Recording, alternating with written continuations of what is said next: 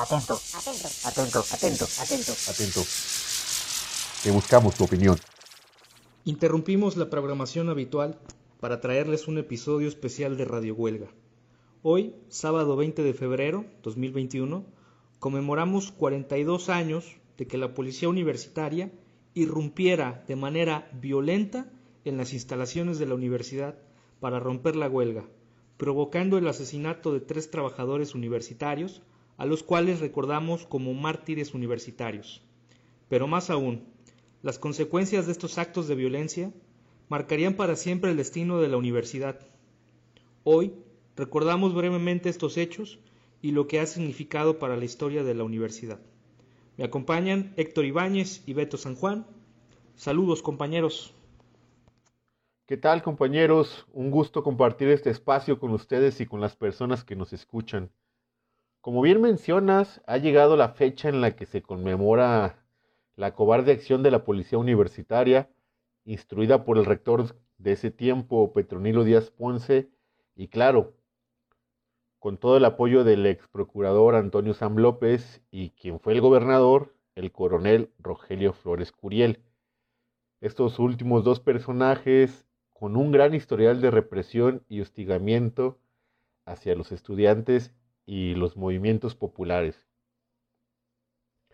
El manejo que se le ha dado a los hechos sucedidos aquel 20 de febrero de 1979 ha creado una historia oficializada e incapaz de conectar con el sinfín de generaciones de estudiantes que han pasado por la universidad que han egresado o se han desligado del manto universitario sin saber el porqué de un día inhábil más en el mes de febrero.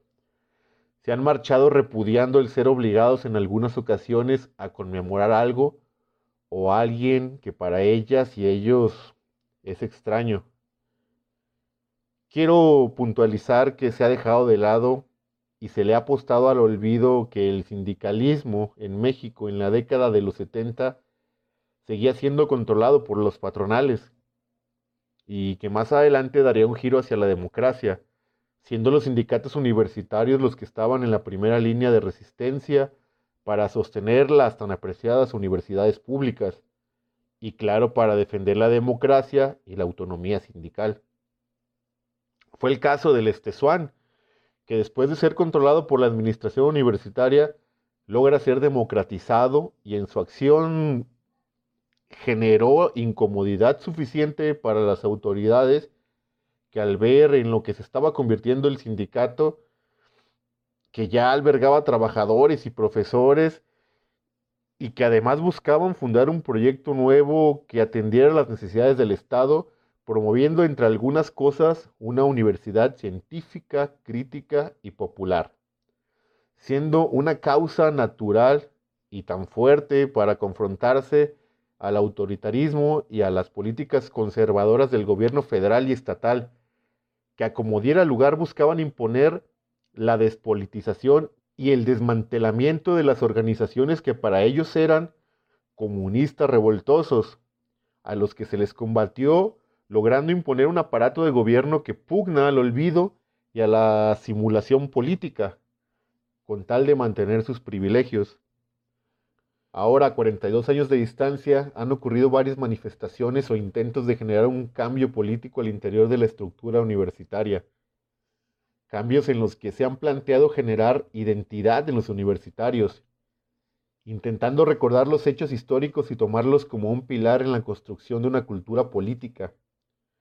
Quizá lo más cercano o más trascendente por todo lo que generó en los años 80 fue el Consejo Estudiantil Universitario, el CEU estudiantes que estuvieron presentes y vivieron algunos la huelga de 1978 y 1979, y que a base de organización y formación política desde las aulas lograron resistir embates de la administración universitaria, de los grupos porriles y del exterior, es decir, de las corporaciones policíacas de las que siempre fueron un blanco o una presa siempre casable.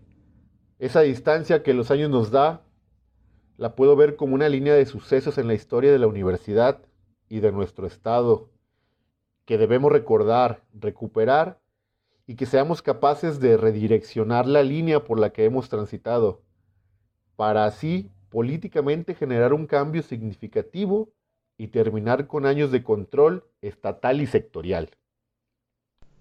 Una cosa lamentable es que quienes controlan la universidad se han encargado de que los universitarios no conozcan su historia. Las veces que la mencionan la manipulan según sus intereses. Es importante saber que de 1969 a 1979 la universidad nace y se desarrolla como una universidad popular al servicio del pueblo nayarita, que participa de la movilización social, que forma parte del movimiento sindicalista nacional en los setentas. En ese sentido, se logra la autonomía, el reconocimiento del único sindicato de trabajadores, que es un sindicato mixto, el Estesuan, que va a lograr un contrato colectivo para los trabajadores universitarios.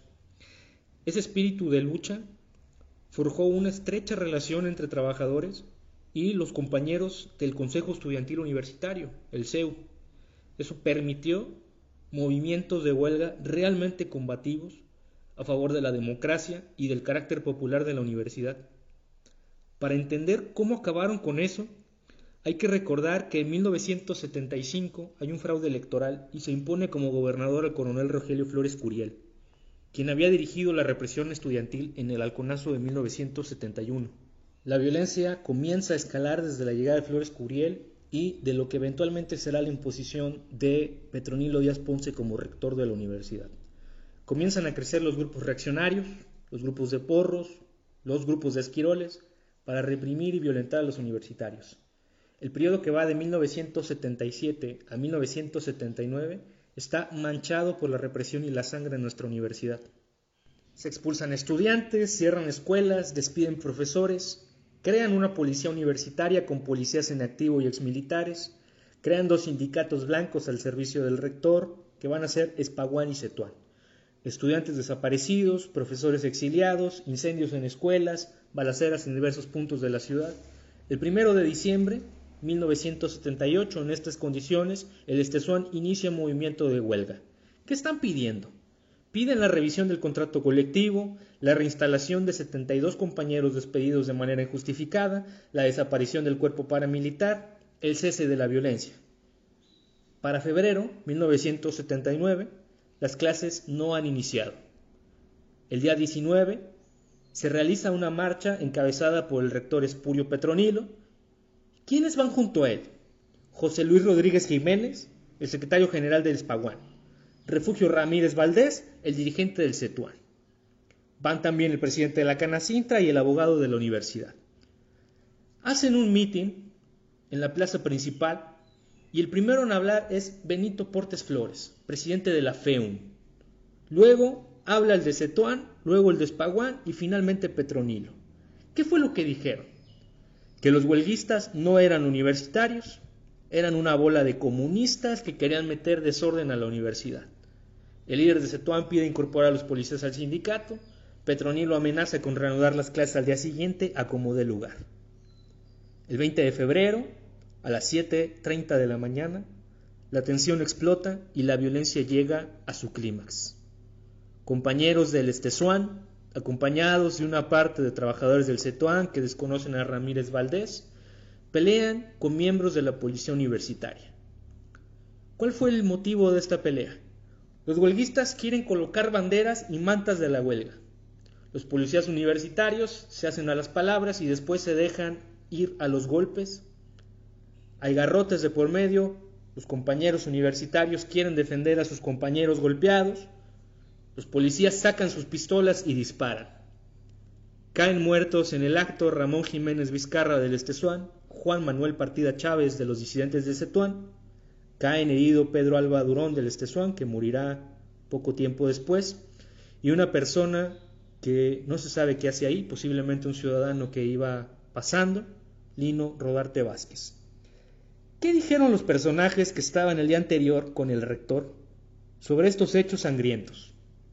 El 21 de febrero firman un telegrama dirigido al presidente de la República que se va a publicar en diarios, donde dicen que los involucrados en el incidente no eran universitarios, eran comunistas que se mataron entre ellos para desprestigiar a la universidad.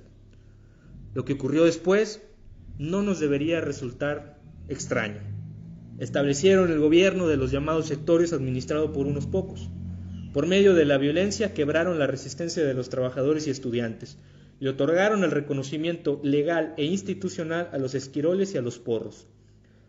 El pensamiento crítico fue desinstalado, las aspiraciones democráticas prohibidas. Secuestraron la universidad, la desvincularon del pueblo, la desarticularon mediante la violencia y la imposición del movimiento universitario. Centralizaron la toma de decisiones y establecieron un régimen autoritario. Reinterpretaron la historia estableciendo su versión oficial. Controlaron la información y la siguen controlando recurren a la cooptación y a las amenazas para evitar oposición. Se encargaron durante 42 años de crear una comunidad universitaria despolitizada, despojada de su vínculo social, que es incapaz de defenderse. Hoy vemos las consecuencias. Saludos compañeros.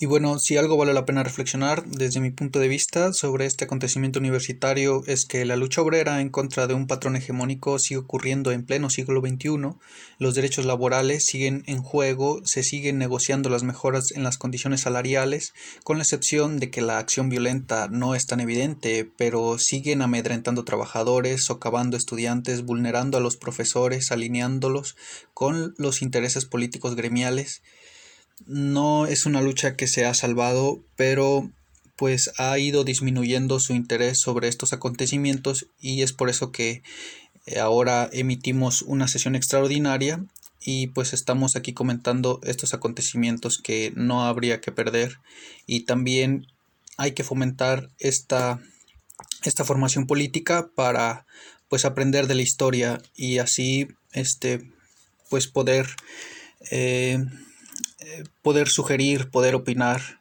y es precisamente lo que estamos buscando mm, a partir de estos medios y estas nuevas técnicas tecnológicas.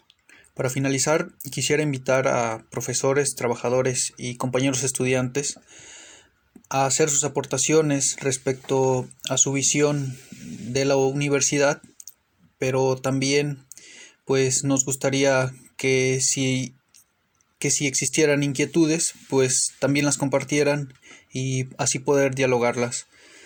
Pues muchas gracias compañeros. Radio, radio, radio. Radio Huelga. Manifiéstate y entérate qué es lo que pasa en la universidad y cuáles son las posturas de los universitarios en Radio Huelga.